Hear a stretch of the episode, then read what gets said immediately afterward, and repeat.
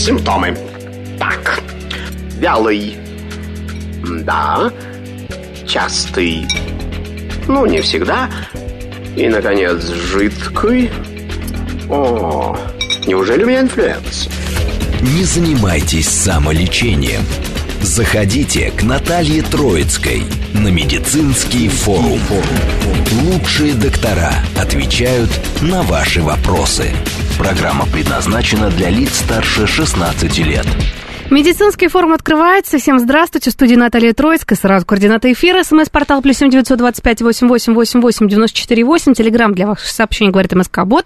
Прямой эфир восемь четыре девять пять семь три семь три девяносто четыре восемь. Телеграмм канал Радио говорит МСК. Ютуб канал говорит Москва. И комментируйте и вопрос задавайте. В общем, все для вас, дорогие друзья.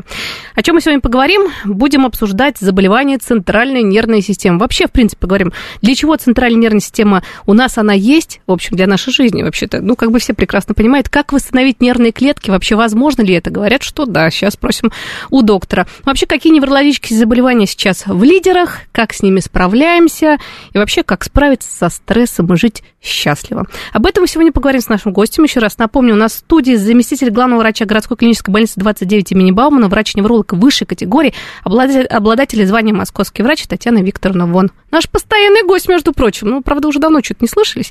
Тем не менее. Здравствуйте, Татьяна Викторовна. Добрый день. Э, поближе к микрофону. И, Татьяна Викторовна, начнем. За что же отвечает центральная нервная система? В принципе, по идее, все знают, ну, куда мы без нашей нервной системы? Закончился бы человек очень быстро. А, центральная нервная система, можно сказать, самый главный орган организма, который занимается сбором, анализом, передачей, а, координацией всех а, тех импульсов, которые поступают к нам с внешней среды. Помимо этого, еще и регулирует наш внутренний гомеостаз, чтобы мы могли функционировать автономно, и выполняет очень важные функции высшей корковой деятельности, такие, которые способен только человек, это чтение, мышление, память, интеллект и тому подобное. А, поэтому без э, регуляции центральной нервной системы, конечно же, ничего невозможно. А вот наши волшебные нервные клетки, вообще они восстанавливаются или нет? Или сколько вообще у нас в организме их много? Они, может быть, в течение жизни еще появляются какие-то, нет? А, вообще а, от 10 до 100 миллиардов нервных клеток, а, значит, нейроцитов у нас существует. И надо сказать, что, наверное, не все они задействованы в процессе жизни, поэтому чем больше и разнообразнее мы выполняем функции, и вообще интересов у нас в жизни происходит, тем больше мы их задействуем. А, процесс регенерации клеток вообще всего организма, он происходит физиологически.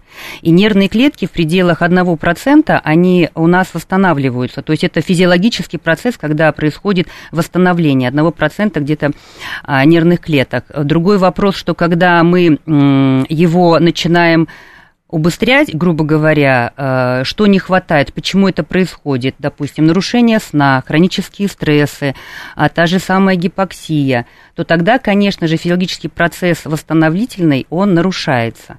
Если же мы говорим о патологическом каком-то процессе, если это травма или какое-то сосудистое заболевание, когда происходит именно уже поражение нервной клетки, то тогда тут, э, конечно же, нервная клетка не восстанавливается, но включается такой великолепный механизм нервной системы, как нейропластичность. Это а, перестройка структурно-функциональная а, именно нервной, нервной нашей системы, когда другой участок головного мозга берет эту функцию, и благодаря этому все построены процессы реабилитации. Поэтому и после инсультов, после черепно-мозговых травм можно восстановиться, может, не в той полной мере, но в любом случае большой потенциал этого есть. Также вот этот процесс нейропластичности очень развит у детей – а детки до года, то, что у них считается физиологическими рефлексами, у взрослого уже патологически, потому что до года а, ребенок еще развивается, его нервная система, головной мозг, поэтому тут тоже очень большой процесс, что детьми надо заниматься, и реабилитационный потенциал очень большой. Также вот интересный такой а, э, опыт, который провели исследования, что иностранные, допустим, языки легче изучать до 7 лет.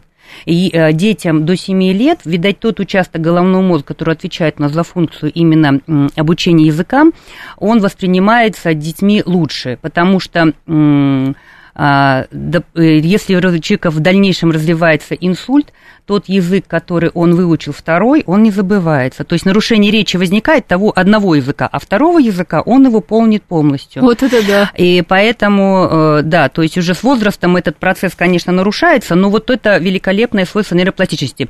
Это первое, это при патологических процессах. А угу. при физиологических просто хочется еще раз уделить внимание, что процесс восстановления нервных клеток, он идет медленнее, допустим, чем клетки эпидермиса, которые у нас случаются и быстрее, да, обмен происходит их восстановление, то они тоже восстанавливаются, но им надо помогать, своему головному мозгу надо помогать. И это та зона, где можно воздействовать. Это факторы риска, наше развитие заболеваний, образ нашей жизни, на который можем воздействовать.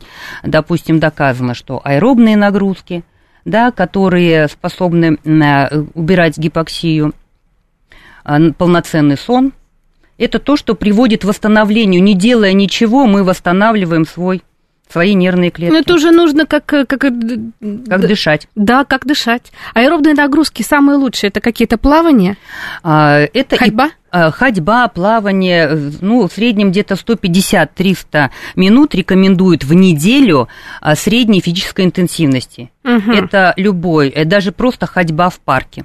Вот так вот. Нужно укреплять. А, кстати, какие-то специальные витамины, БАДы, микроэлементы для поддержания центральной нервной системы, вообще для нервной системы, нужны или нет? Или это просто побочный эффект? Ну, хотите, пожалуйста, а так смысла нет. А, значит, э, не, не знаю, насколько это возможно. В принципе, если мы полноценно питаемся, то тогда, конечно же, в дополнительных каких-то стимуляциях э, смысла абсолютно нету. Если же вы переболели каким-то ОРВИ заболеванием, ну, вот сейчас, когда у вас да, ослаблен организм после какого-то соматического заболевания, то, конечно же, можно можно что-то. Вообще считается, они так и называются, нейромультивит, витамины группы В. В принципе, это те витамины, без которых нервная система ну, проходит обменные процессы. Поэтому для укрепления нервной системы, в принципе, витамины группы В. Угу. Витамины группы да. В, но они где-то еще содержатся в пище, конечно, не в таких количествах, но тем не менее. Не в таких количествах. Но я говорю, если вы сбалансированно питаетесь, то поэтому, в принципе. Кстати, а нервная система любит диеты. Вот сейчас у нас э, новогодние праздники, у нас же, как обычно, все резко э, садятся за две недели, за три женщины и мужчины, чтобы на Новый год быть красавцем, красавицей, и к весне это начинается диеты, причем очень серьезные и очень жесткие. Как правило, нервная система как на это ну, реагирует? Я хочу сказать, что жесткие диеты, они вообще для всего организма это большой стресс потому что и в том числе и для нервной системы, которой необходимо все. Но а, если говорить про наш головной мозг, то ему, конечно, необходимо а, именно а, кислород. Поэтому э, именно кислородное голодание больше э, способствует тому, что, а если эта кровь, которая несет кислород, она в ней чего-то не хватает, то, естественно, а переносчик кислорода у гемоглобин, то, конечно же, э, если вы сели на диету, то ваша кровь будет неполноценная. А так, для справки, в принципе, 700-750 мл в минуту потребляет головной мозг. Да, то есть он получает. И если это не происходит, то тогда, как пример, острое состояние, мы теряем сознание. Что такое потеряли сознание? Потеряли сознание, мы приняли, приняли горизонтальное положение. Все, у нас, э, у нас кровь прилила из всего тела, она прилила к головному мозгу. Потому что головной мозг без вот такого количества кислорода, да, крови, он функционировать не может. И если же это хроническая гипоксия, да, если мы сидим, не выходим, не дышим свежим воздухом, не занимаемся аэробными нагрузками, то это происходит хроническая гипоксия. Тогда возникают головные боли, окружение. Головной мозг отвечает нам тем, что начинает снижаться память и чаще всего внимание в начале. Поэтому, конечно же, какая диета? Для головного мозга необходимо получение в нужном количестве. И если этого количества необходимого нет, он начинает реагировать тут же, остро реагирует на это. Так вот, надо его беречь и питаться правильно все-таки. Вот, кстати, тут вопрос от слушателя. Какие анализы нужно сделать, чтобы проверить нервную систему? А, а ну, вообще, как вот нервную систему проверить полноценно? Это как? Значит, а, вообще здоровые люди без неврологических заболеваний существуют в нашем мире сейчас? Ну, конечно, существует, потому что ну, заболевание... Вообще надо сказать, что у нас... А, мы сейчас просто говорим про центральную систему, а надо сказать, что нету а, в нашем организме участка а, кожи, тела, слизистой, вот глаза, уши, нос, да, это все анализаторы периферической нервной системы, которые потом стекаются и, и интегрируются, координируются, все эти импульсы поступают. И вообще в головной мозг от всего организма в секунду поступает до тысячи команд да, и вот задача головного мозга это все, а, значит, все интегрировать. Мало того, некоторые патологические импульсы, или которых много, тормозить, и только вычленить самое главное и определить. Мало того, происходит это все на уровне рефлексов. Рефлексов, безусловно, от того, что мы до горячего дотронулись, и рука у нас быстро одернулась, мы даже не думаем про это. До условных наших рефлексов, когда мы, нам нужно а, что-то проанализировать и потом выдать результат. А, поэтому, а, если никакое заболевание нервной системы не протекает бессимптомно или незаметно, Поэтому, если что-то, да, то есть так. абсолютно любое заболевание нервной системы, оно проявляется. У нас каждый участок, еще раз объясняю, тело органа отвечает за а, отвечает участок головного мозга. Поэтому просто так ходить и проверять можно, не хватит, наверное, жизни. Значит, есть, э, помимо того, что можно проверить функцию нервной системы, можно еще и проверить а, нейровизуализации такие, самые главные, допустим, а, исследования нервной системы – это МРТ и КТ головного мозга. Компьютерная томография на основе рентгеновского излучения, а, значит, МРТ, магниторезонансная томография – это на основе магнитного поля. Когда делается и можно посмотреть какие изменения в самом веществе головного мозга происходят.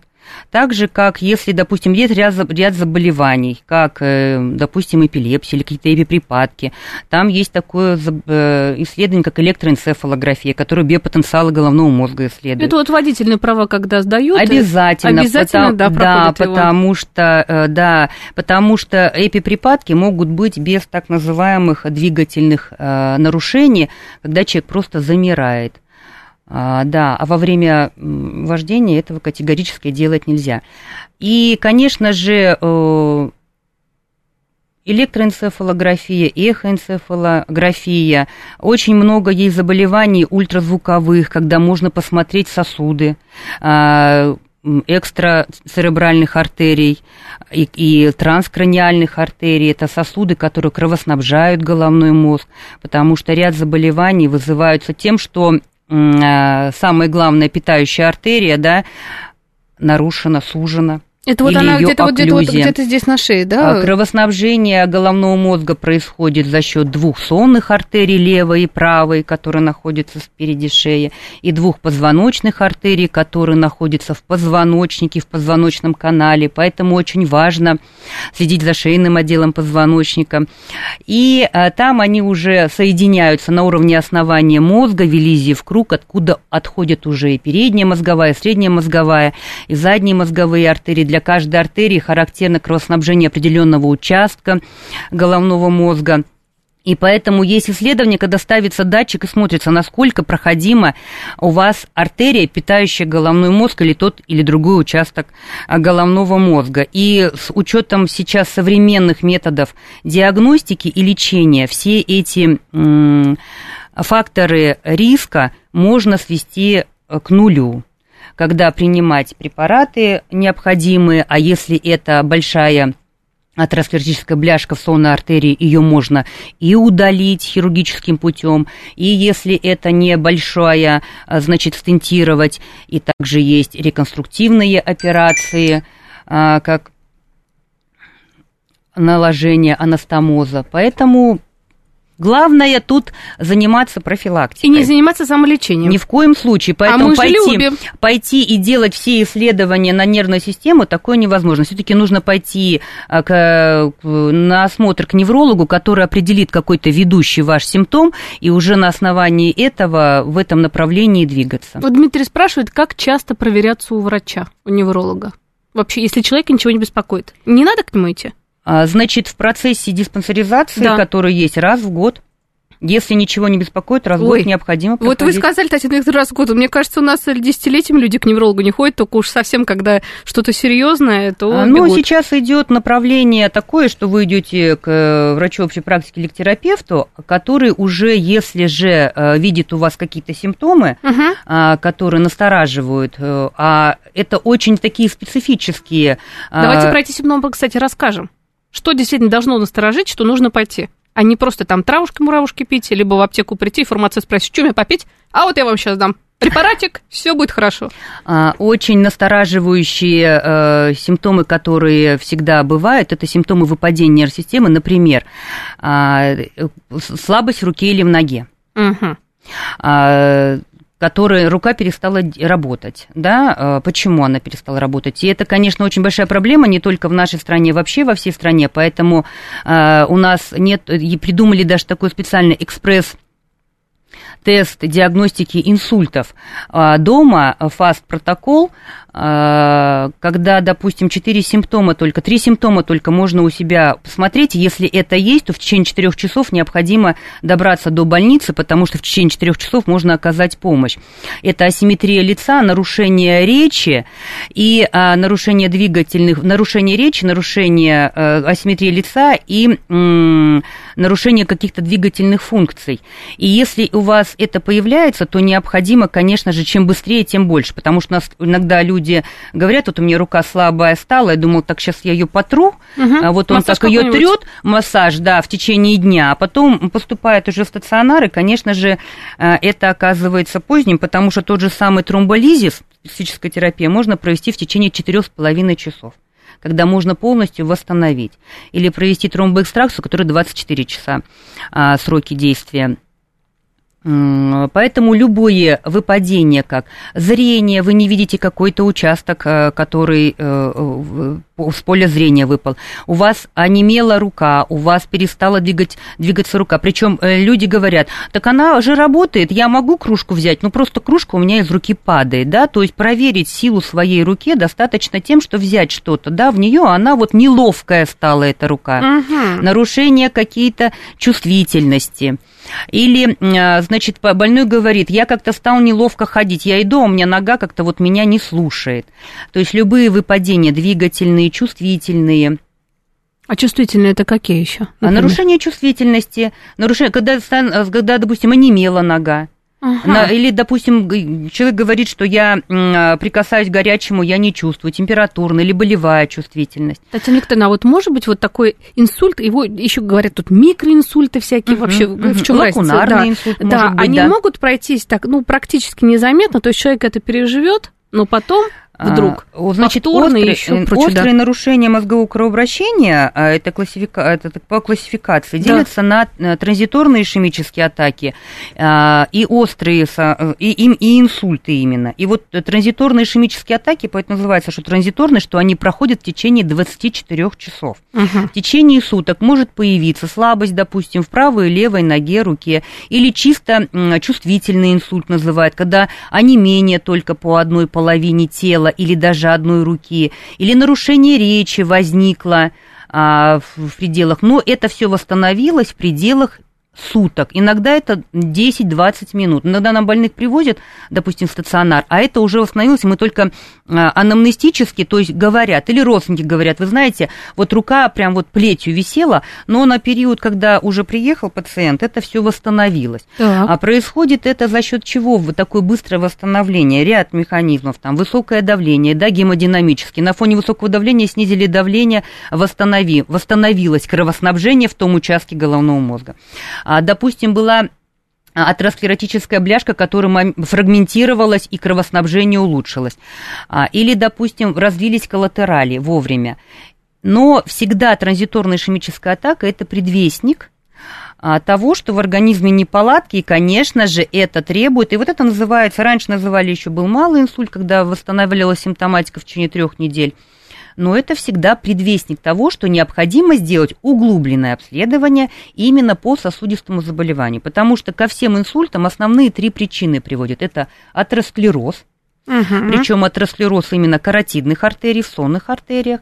Это тромбоэмболия с левых отделах сердца. А, значит, при, как, как правило, это бывает при нарушениях сердечного ритма. И третья причина – это гипертоническая болезнь, которая сама по себе может вызвать разрыв сосуда да, и вызвать геморрагический инсульт. Или же вот а, гипертоническая болезнь вызывает к таким вот лакунарным чаще всего инсультам. Лакунарный, как или микро говорят, иногда пациент даже говорит, что я не переносил инсульты, а уже ретроспективно, делая МРТ, мы видим очень множество там очагов, маленьких, лакунарных, плохо тем, что человек не обращает внимания опять на свое давление, не борется с атеросклерозом, то тогда, конечно же, эти очаги склонны к тому, что они сливаются, и этот накопительный эффект э, в виде выражения каких-то уже а, потом нарушений, чаще всего в атоксических, как головокружение, шаткость походки, а, вроде бы так из-под начинаются, уже проявляются и в том числе и когнитивные наши нарушения, как память, внимание и мышление. Вот так вот. Принимай звонок 8495-7373-94-8. Здравствуйте, представьтесь, пожалуйста. Да, здравствуйте, Наталья, здравствуйте, Ой, Татьяна. Да, а, да. О, очень приятно вас слушать, меня зовут Андрей. Угу. А, подскажите, пожалуйста, такой вопрос от специалиста. В 2020 году по зиме, когда еще ну, ковида официально как бы не было, да, ни в Москве, нигде, когда только начиналась вот эта история, а, значит, попал в 38 лет, а, значит, до этого проблем никаких не было, а, попал в стационар с гемоглобином 42, сразу в реанимацию, а потом, значит, в терапии около месяца отлежал в стационаре. Установили, как космонавта обследовали по УМС, установили, значит, B12 дефицит. А в стационаре был а, очень, а, значит, слаб, и на руки, и на ноги слабость пошла, да, сразу две руки, две ноги. Такая вот как подушка все равно, как назвать, не знаю. А, значит, все пролетели, все вроде бы нормально. А после стационара сейчас тоже длительное время там принимаю препараты, наблюдаюсь в том числе у невролога. А, значит, невролог ничего кроме мексидола не назначает. А у меня все ушло, но единственная слабость в левой руке осталась. И диагноз звучит, а, значит, B12 там ничего не имеет отношения. Звучит как последствие перенесенного ОНМК, хотя ОНМК мне никто никогда не ставил. Никакой реабилитации, ничего как бы я получить не могу. Не оказывается, только пейте мексидол, никаких обследований за это время не было что вообще делать, в каком направлении идти, может быть. Спасибо, Андрей, за вопрос. Татьяна Викторовна. Ага. Сейчас обязательно прокомментирует Татьяна Викторовна. Андрей, добрый день. А, понимаете, у вас выставлен диагноз уже, и, в принципе, в дополнительных э, каких-то обследованиях вы не нуждаетесь. Как я понимаю, B12 анемия э, при недостаток, недостаток этого витамина, если он был какой-то длительный, и вы говорите, что у вас было, как будто вы стояли на подушке, это нарушение глубокой чувствительности, когда человек не чувствует, да, а, твердый даже пол, а, и именно витамины группы В, которые я говорила, участвуют в обмене вообще всей нервной системе веществ, именно недостаток витамина В12 а, вызывает э, такой фуникулярный миелоз, потому что нарушается сама проводимость по нервному волокну. И, э, значит, если это существовало длительно какой-то период, то, конечно, вы могли быть невосстановимы. Но вы говорите, что вам поставили еще такой диагноз, как последствие инсульта. Да, именно что инсульт вы перенесли. Поэтому я так думаю, что на фоне еще и вашей B12 анемии все-таки были, э, были какие-то характерные, потому что просто так инсульт не ставят. Если вы перенесли два заболевания с установленным диагнозом, то, конечно же, уже никакие, никакую диагностику, кроме того, что вам нужно постоянно контролировать контролировать а, ваш уровень витамина В12 и восполнять его, а, значит, э, нет необходимости. А реабилитационные мероприятия, ну, их нужно проводить регулярно, раз в год, если это возможно, какой-то санаторий специфический, а так, в принципе, а, физическая нагрузка посильная, посильная вам и э, специальные упражнения, которые просто восстанавливают двигательные функции. Угу. Я думаю, что по поводу еще специальных упражнений будут у меня вопросы. После новостей продолжим общение. Симптомы. Так. Вялый. Да. Частый. Ну, не всегда. И, наконец, жидкий. О, неужели у меня инфлюенс? Не занимайтесь самолечением. Заходите к Наталье Троицкой на медицинский форум. Лучшие доктора отвечают на ваши вопросы. Друзья мои, продолжаем обсуждать замечательную тему, как восстановить свою нервную систему. Если есть проблемы, куда идти, что делать. Еще раз представлю нашу гостью. У нас потрясающий гость Татьяна Викторовна Вон, заместитель главного врача городской клинической больницы 29 имени Баумана, врач-невролог высшей категории, обладатель звания московский врач. Чудесный человек. Рассказывает полезные вещи, необходимые всем нам. Вот Андрей позвонил, да, у него есть диагноз, хотя он сказал, ну вот особо как бы, в общем-то, и не понял, что у него инсульт был uh-huh. все-таки. Татьяна Викторовна, вот вы сказали по поводу упражнений. Реабилитация. Конечно, после принесенного инсульта необходимо обязательно проходить реабилитацию, проходить ее пожизненно.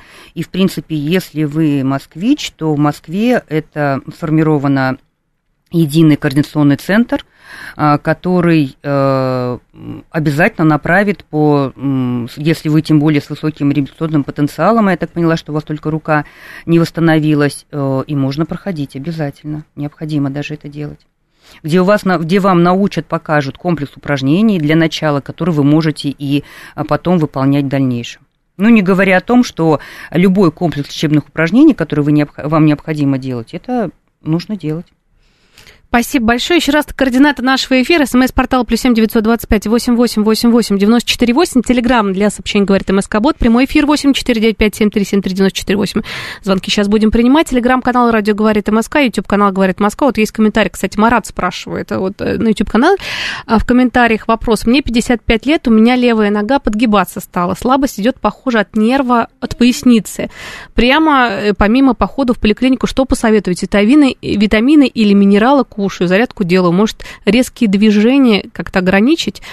Ну, вот такое сообщение, тут надо к врачу вообще сходить. Да, Марат, конечно же, обязательно нужно пойти к врачу, потому что если у вас есть слабость ноги, это может быть или периферический э, парез, паралич, слабость, или центрального. И э, не только невролог на приеме может определиться, потому что есть ряд характерных признаков, как нарушение чувствительности, если это центральный, и если это идет, да, именно поражение головного мозга, то это будет э, нарушение чувствительности по всей ноге, если же это периферический, то это будет по ходу нерва или корешка, как вы говорите, говорите. А, значит, если же рефлексы будут высокие или низкие, то есть это невролог на приеме разберется, откуда идет источник да, поражения того, что у вас нога а, стала слабая. Но хочется сказать, что если у вас болит нога от поясницы, поясница тоже болит, то, конечно же, поясницу тоже нужно будет обследовать. Самому начинать принимать какие-то витамины или БАДы а, ни в коем случае делать не надо, потому что а, переизбыток витаминов в организме, он, допустим, намного хуже, чем иногда его недостаток. Угу. Угу. Вот а мы об этом забываем на самом деле. Да. Поэтому вот эти вот все всякие, всякие разные витамины БАДа, которые мы же с, с гепатологами на эту тему общались, и ругались они, и нефрологи, потому что много-много да. всего да, принимают, а да. потом, Тот же кальций, извините... который он может не усваиваться, а просто откладываться в мягких тканях в организме, поэтому смысл принимать этого нету никакого, но тут надо все таки определить и продиагностировать, да, и это может только определить у вас невролог на приеме, какого, во-первых, характера он, и что уже потом помочь вам сделать. Почему нужно обязательно к врачу дойти? Медленно, я просто хочу сказать, что, допустим, опухоль головного мозга, мозга, она будет она как может иметь очень медленный рост, мало того, расти, отодвигая орг, этот, э, ближлежащие структуры, и э, какая-то симптоматика, она будет развиваться медленно и незаметно из-под воль. И почему я просто та, вот сказала, что иногда пациент не, даже не, не очень понимает, он просто говорит, что как-то у меня нога стала неловкая, а, да, а от того, что нога неловкая и опоры на ногу нет, то компенсаторно поясница тоже может болеть. И э, поэтому очень важно дойти все-таки до врача, который именно определит, а, какое у вас заболевание. Спасибо большое. Звонок принимаем. Мы слушаем вопрос. Здравствуйте. Здравствуйте, Фома. Спасибо за передачу. Вы знаете, у меня проблема как бы небольшая, но у меня больше недели нервный тик э, правого глаза верхнего века как бы держится. Я не знаю, с чего начать обследование, нужно ли его начинать. У меня оперированный правый глаз два месяца назад после катаракты. Мне хрусталик поставили искусственный. Но два месяца ничего не беспокоило. Сейчас как бы проблема не уходит. Что-то надо делать или просто переждать? Спасибо большое за вопрос. Ну, я думаю, что надо что-то делать, да, Татьяна Викторовна? Вообще, хочется сказать, что а, вот такой вот м, тик а, какой-то определенной мышцы, а, какой-то определенной группы именно мышц, а, круговой мышцы глаза, это доброкачественная миокемия глаз называется. В принципе, почему и доброкачественная? Потому что она проходит, как правило, сама. А, значит, ну, можно какие-то принимать успокаивающие препараты. Возникает, как правило, она, когда наша мышца круговая, она устала устала от чего-то, мы ее напрягаем, или долго не спим, или мы долго нервничаем, а, то есть какая-то такая внешняя причина, когда а, у нас просто эта мышца, определенная группа даже мышц, а, определенная группа, участок этой мышцы, круговой мышцы глаза, она перенапрягается, и возникает такой вот нервный тик. Поэтому, ну, вы можете попринимать, но восстановите свой сон. Что-то, значит, вы при ближайшее время над чем-то или сильно нервничаете, или долго не спали, потому что она устала, ваша мышца, нужно ей полноценно отдохнуть. Если не проходит, то можно что-то успокаивающее принимать на ночь. Спасибо. А так это доброкачественное заболевание, в принципе, не приводит ни к чему плохому, и в конечном итоге все равно, даже если лечить само этот, этот тик, он у нас, в принципе, у каждого, наверное, в жизни один раз добыл. Это самый минимум, на самом деле. Следующий звонок, следующий вопрос. Здравствуйте, представьтесь, пожалуйста. Здрасте. Слушаем вас. Смотрите, извините, пожалуйста, у меня вот такой вопрос. У меня появились боли в обоих локтях в момент сгибания, разгибания рук, и я не могу понять, это то ли суставная, то ли мышечная боль, и как бы и тут, и там эта боль заметна. Я имею в виду и в мышце, и в суставе. Вот это неврологический характер, это к какому мне врачу нужно идти? Ага, а как давно у вас это появилось? Дней десять. Угу. Сейчас и будет... никак не проходит, не исчезает, и еще обратил внимание, вот когда я сжимаю какой-то предмет, у меня тоже вот какая-то боль появляется в этом же месте. Это, ну, либо сустав, либо мышца вокруг сустава. Угу.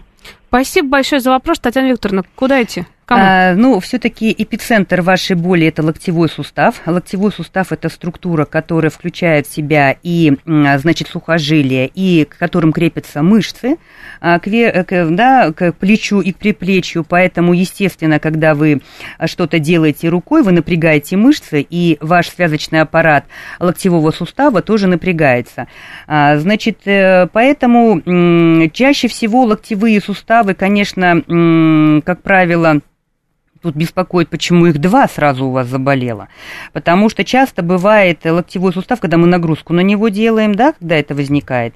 А, это очень часто у водителей, Э, которые любят опираться на, одну, на один какой-то локоть, какое-то длительное воздействие. Если же все-таки мы говорим, что это не один сустав, а два сустава, то, конечно же, тут надо думать уже о каком-то системном заболевании суставов.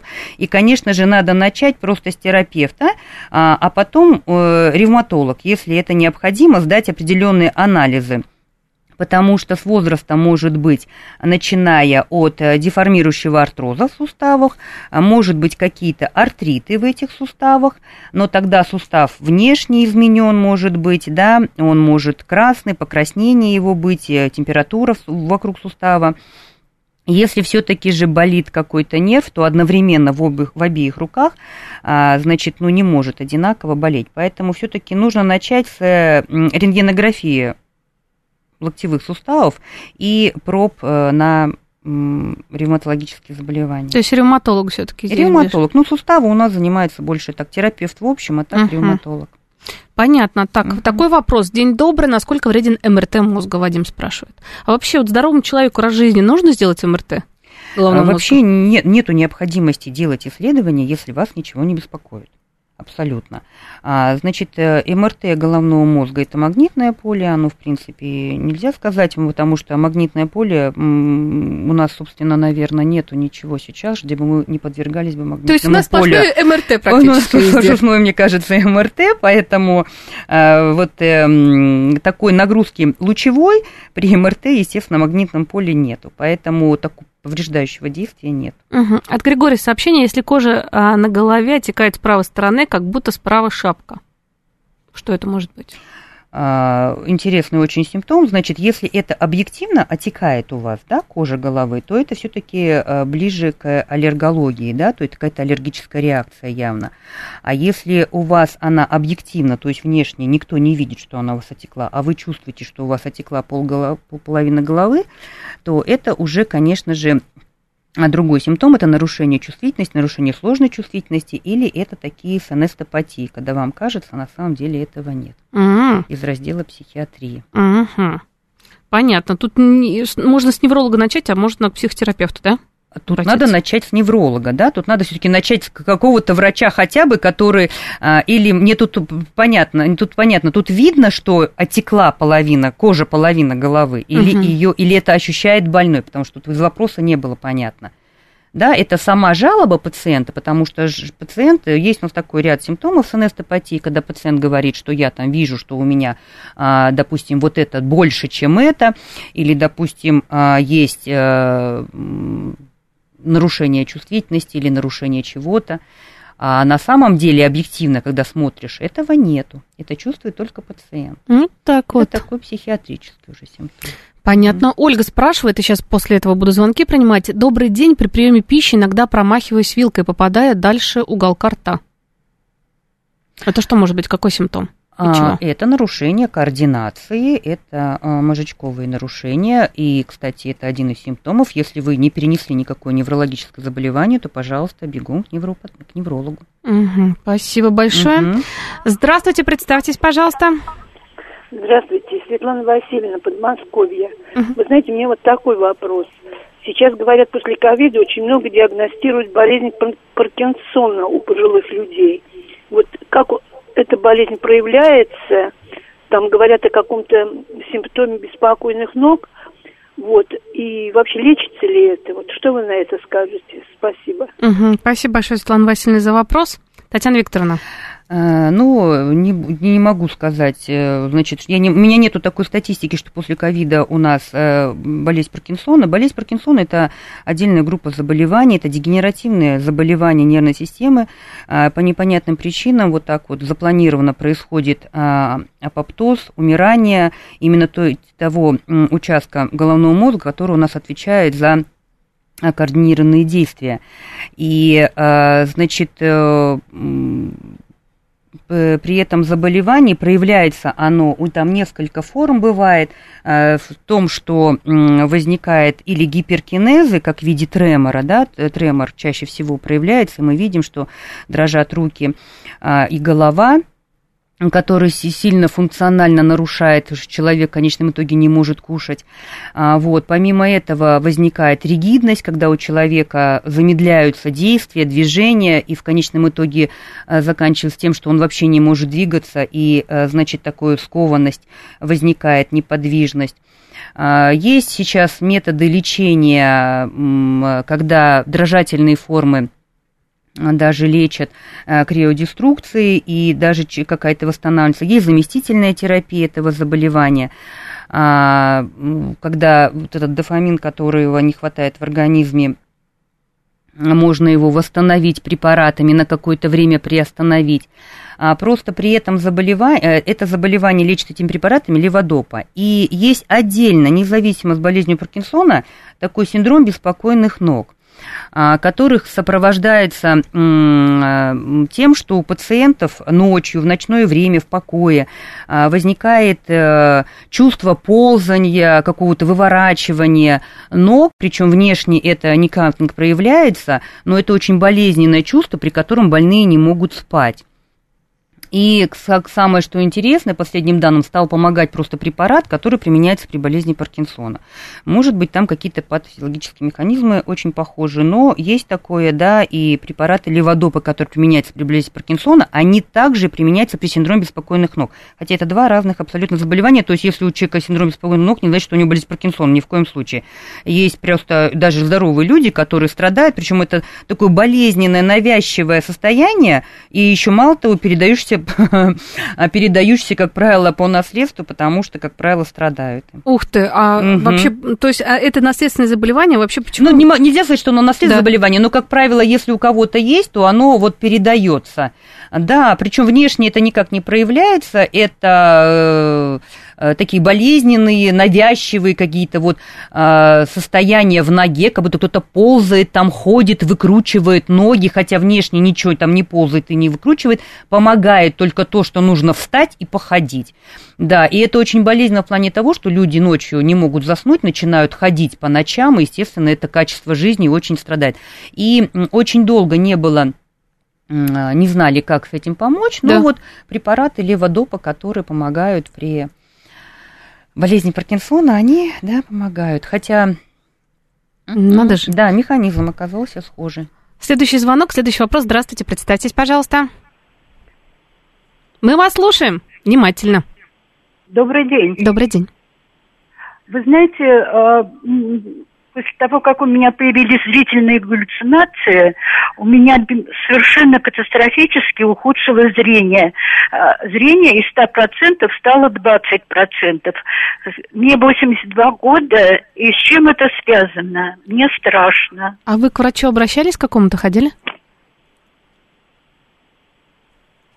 Тишина. Хорошо, Татьяна Викторовна, какому врачу надо определить у нас пациента? Психиатр. Если, но тут интересно, тут пациентка говорит, что у нее зрительные галлюцинации. А может быть, она, это с чем-то другим а, связано? Да, то есть она что, а что галлюцинации все-таки это картинка какая-то, да, что она какие-то картинки видит. Тут надо, конечно, четко определить и, конечно, ну надо и неврологу показаться, и окулисту, и психиатру. Если галлюцинации, то это, конечно же, психиатр. Угу, спасибо большое. Здравствуйте, представьтесь, пожалуйста, как зовут вас? Здравствуйте, Вера Николаевна. Да. А скажите, пожалуйста, такой вопрос. Если опухает лицо и особенно опухает э, над глазным веком и под глазным веком, э, вот ничего другое не опухает, только лицо. По утрам. По утрам после ночи. Ага.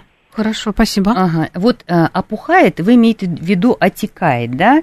А может быть отек лица, а, вообще это характерно для у нас как я уже говорила, а головной мозг, он, ему необходимо кровоснабжение. И вот туда под действием, значит, у нас э, сердечные мышцы, кровь идет, и головной мозг свою кровь получает. А когда кровь уже отдала кислород, ей там делать нечего, и она, естественно, должна по венам спуститься вниз. И в процессе жизни, когда мы живем, да, спускается она самотеком. Поэтому, естественно, в вертикальном положении венозный отток у нас лучше.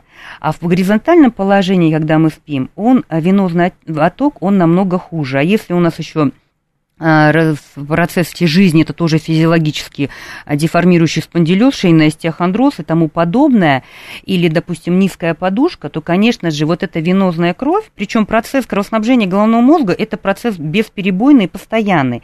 А вот венозный отток, он уже самотеком спускается у нас, поэтому венозная кровь.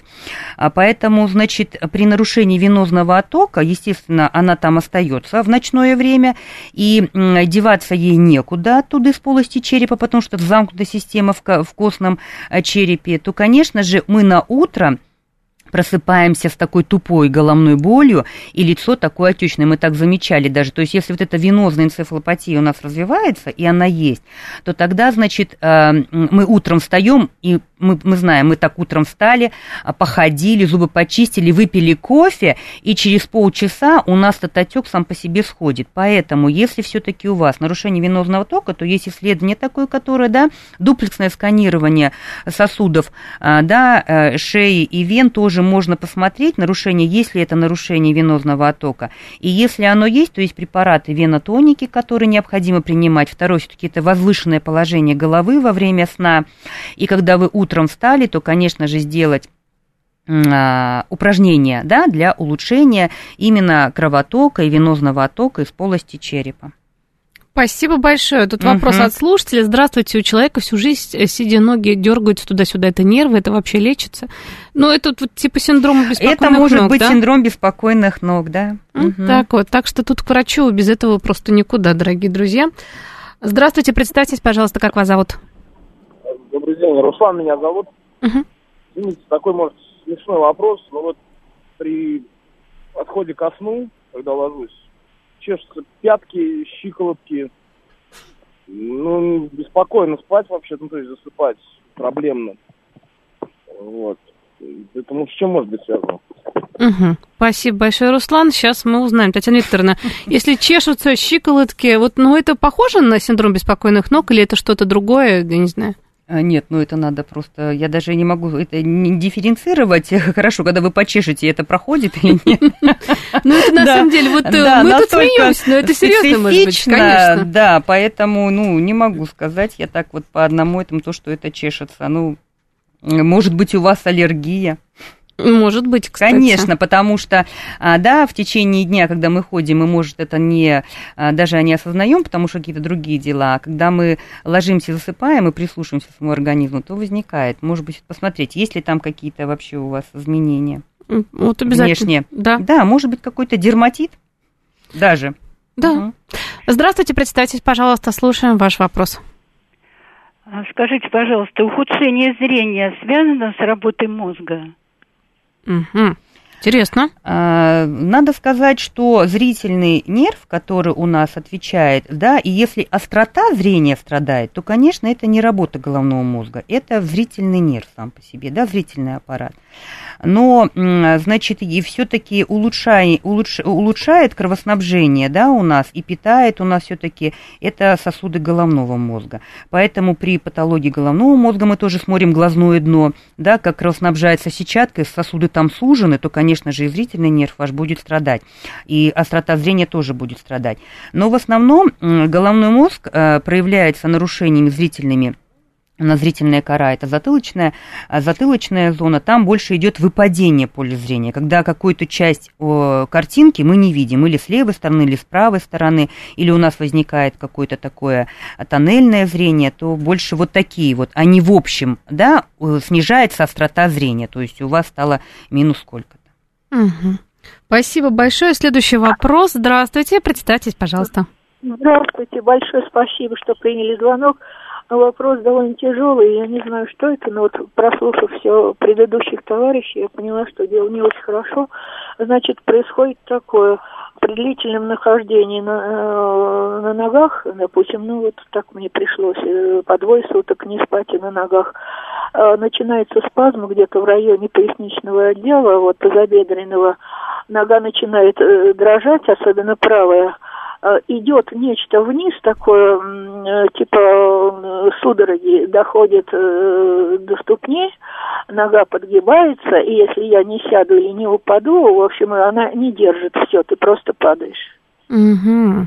А к врачу никакому не обращались, еще не ходили, да? У нас так далеко, я не могу дойти даже и довести некому. Ой-ой-ой-ой. Может, тогда уже... Ну, хочется Врач... сказать, да. до врача Спасибо. просто, да. а, я не знаю, конечно, э, этот, не, что такое, что вы два дня стояли. А, без сна. Да, без сна, потому что, в принципе, убрав вот эти два фактора, э, не надо стоять два сна и все-таки нужно спать, а, вы э, уже просто облегчите себе состояние, потому что, потому что организм не выдерживает, и он просто падает. А, просто падает, поэтому по ходу э, нерва вы рассказываете вашу боль, а, который, ну и поясница, конечно же, это тяжело. Поэтому не нужно, такой нет необходимости абсолютно. Без поддержки организм просто, ну, просто вы потеряете какое-то сознание и декомпенсируетесь полностью, что-то произойдет. Организм так долго не выдерживает. Нельзя над ним так издеваться. Uh-huh. Тут нужен отдых полноценный. Конечно, тут надо, конечно. Ну, не, не, нету такой вообще два дня не спать и не этот, это не каждый организм молодой выдерживает. Но если какое-то состояние совсем патологическое, надо скорую помощь вызывать и все. Конечно. Тут уже даже не ну, терпеть. Тут можно даже лежать, но э, чтобы стоять два дня, это, конечно, никакой позвоночник, никакие ноги это не выдержат два дня стоять. Татьяна Викторовна, большое спасибо, было очень интересно. Благодарю за интересный эфир. Заместитель главного врача городской клинической больницы 29 имени Баумана, врач-невролог высшей категории, обладатель звания московский врач Татьяна Викторовна Вон была вместе с нами. Спасибо. Спасибо большое.